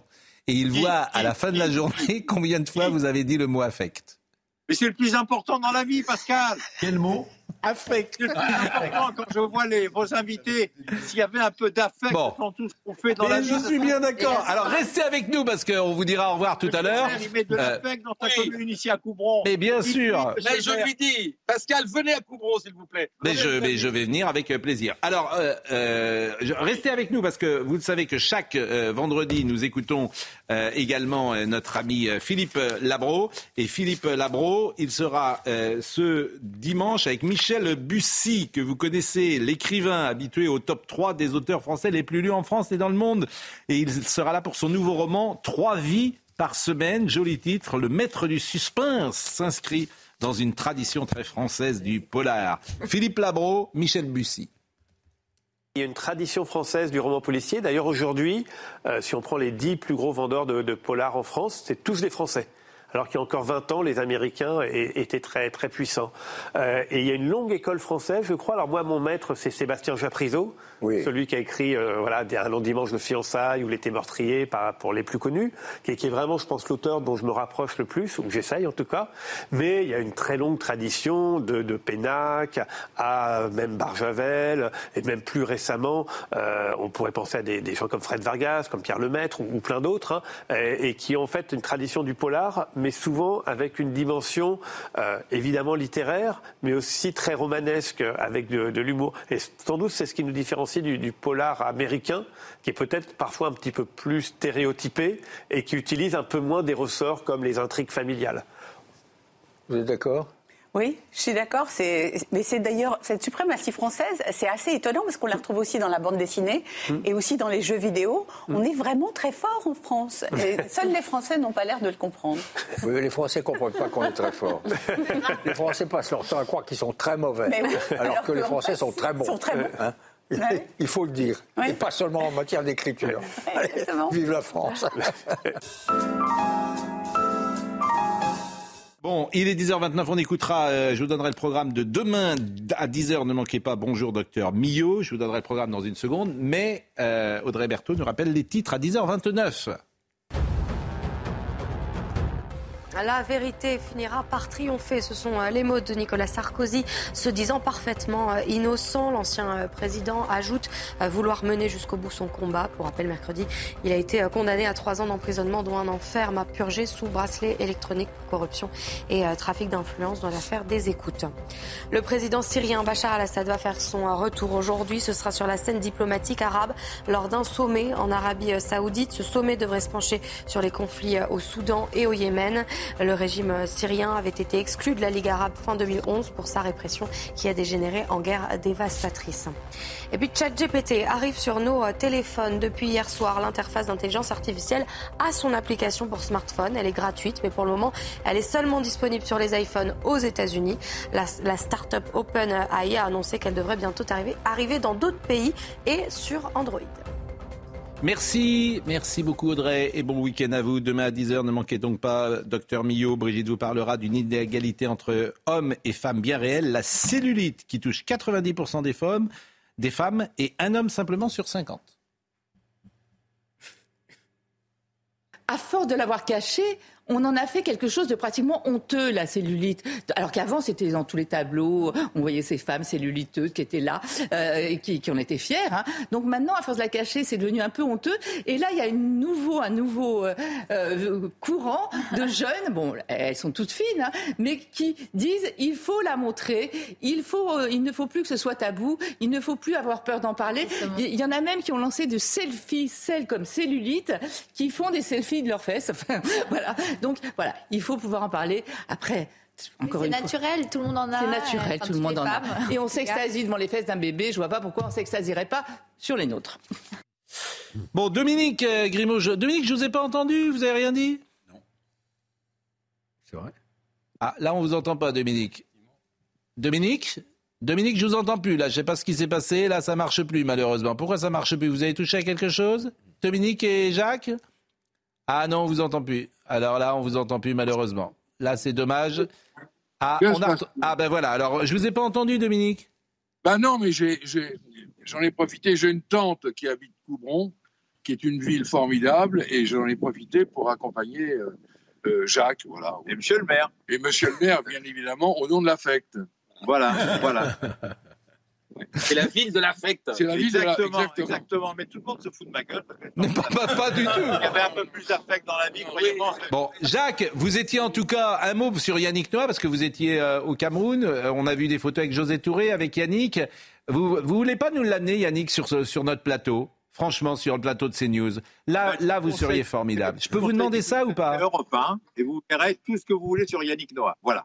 Non, mais est-ce qu'il va être en France, là, pour euh, Roland Garros? Il arrive vendredi prochain. Bon, est-ce que vous pouvez nous l'amener sur le plateau?